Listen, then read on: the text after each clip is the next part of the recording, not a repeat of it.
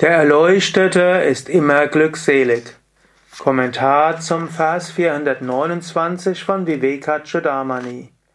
Shankara schreibt, Wer ständig erleuchtet und immer da glückselig ist, wer die Welt der Erscheinungen beinahe vergessen hat, gilt als zu Lebzeiten befreit.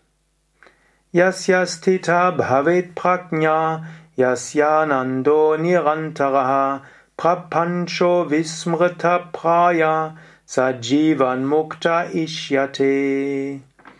Wir sind bei dieser Gruppe von Versen, wo Shankara über den Jivan Mukta schreibt.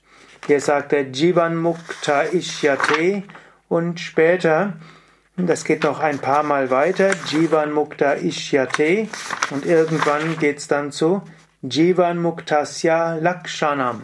Das sind die Kennzeichen des Absoluten. Hier geht's zu Ishyate, wird betrachtet.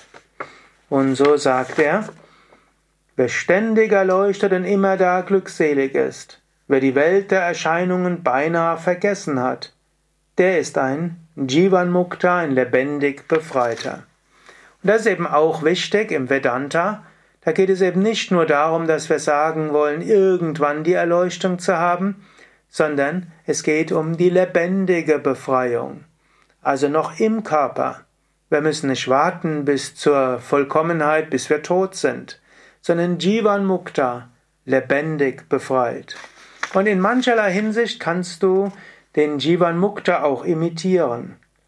Wenn es dir irgendwo nicht so gut geht, dann kannst du sagen, ja, ich will in die Glückseligkeit trotzdem eintauchen. Äußerlich mag vieles komisch sein, Deine Emotionen mögen aufgewühlt sein oder niedergeschlagen. Trotzdem, tief im Inneren ist die Glückseligkeit.